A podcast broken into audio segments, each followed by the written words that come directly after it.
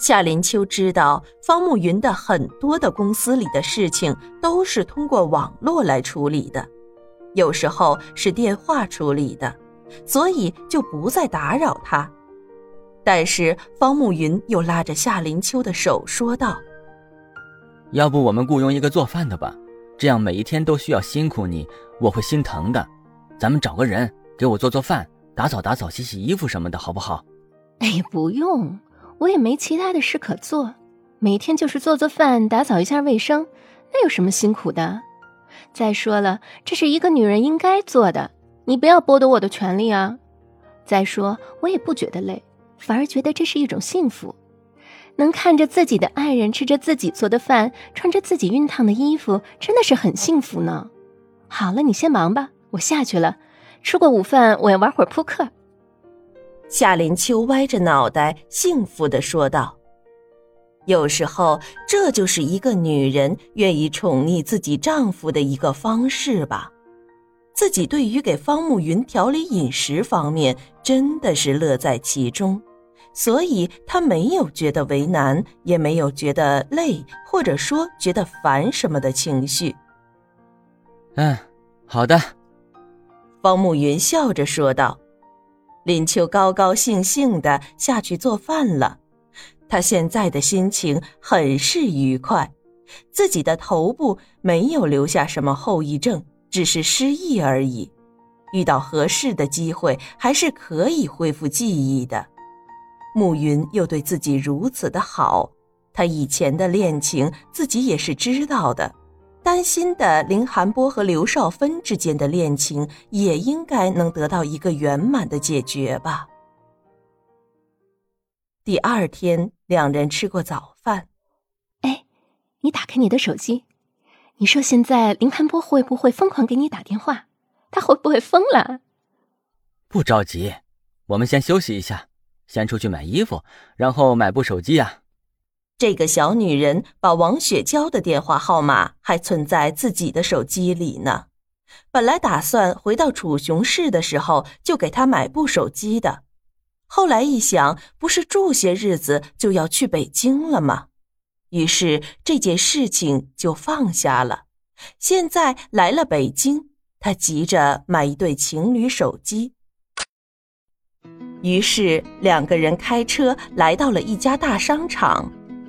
暮云让林秋先去挑选，林秋看着哪一款都挺好的，而且那里的服务员一个个都是人精一样，早就看出了这两个人都有的是钱，而且这男人是特别宠溺这个女人，所以只要搞定了这个女人，也就搞定了那个男人，那就搞定了男人口袋里的钱。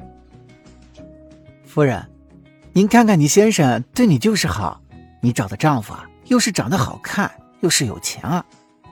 夫人，你看一下我们这里的新款手机，你看一下这质感，你看一下这式样，还有这手机的功能也有很多的。一个服务员滔滔不绝的介绍。嗯，是挺好的。夏林秋彻底眼花缭乱了。最后只能把求助的目光看向了方慕云。这个领导的抉择能力不是每个人都能具备的，例如自己就不具备呀。这才没几个手机的款式，他就开始眼花缭乱了。你看上了哪一家就买哪一家。方慕云笑着说道：“这个小女人竟然在这里一副苦瓜脸的样子。”看样子是被那些服务员介绍的不知道东南西北了。我真的不知道，我觉得哪个都挺好的，你决定吧。行，要不你看上了哪几款，我们就买下哪几款。别，手机有一部就行了。你看上哪款就给我买一个那款的女士手机。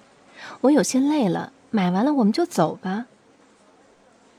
夏林秋故意装作可怜兮兮的样子，果然，方慕云一听夏林秋累了，就大手一指，买下了那对精致的、线条流畅的手机。林秋，你累了，就在这里坐一下，等着我，我去二楼给你买些衣服什么的。等我一会儿休息一下，我下来咱们就去吃饭去。哎呀，别买衣服了，我有的是衣服，干嘛还要买呀？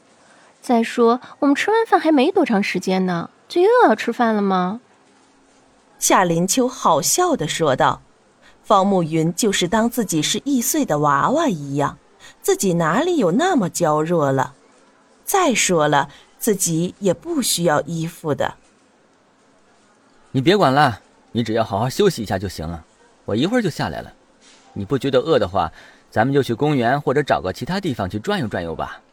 他说完就上了二楼。林秋无奈的坐在椅子上。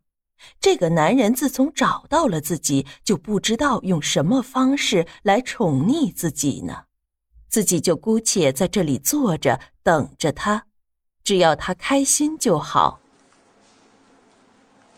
夏林秋正在百无聊赖的等着方慕云的时候，突然面前走过了一个三四岁的小男孩，脚下一个踉跄就摔倒在了林秋的旁边。妈妈，妈妈！小男孩张开嘴就开始哇哇的大哭起来了，小小的脸上流着晶莹剔透的泪珠，闭着眼睛，委屈的小模样让夏林秋一下子就心软了。小朋友，不要哭啊！你是不是个小小男子汉呀？小小男子汉哪能这么摔一跤就哭呢？什么是小小男子汉啊？林秋赶紧起身走了过去，把他扶了起来。小男孩脸上还挂着泪珠，就开始咕噜噜的转动着眼珠，问夏林秋这个问题。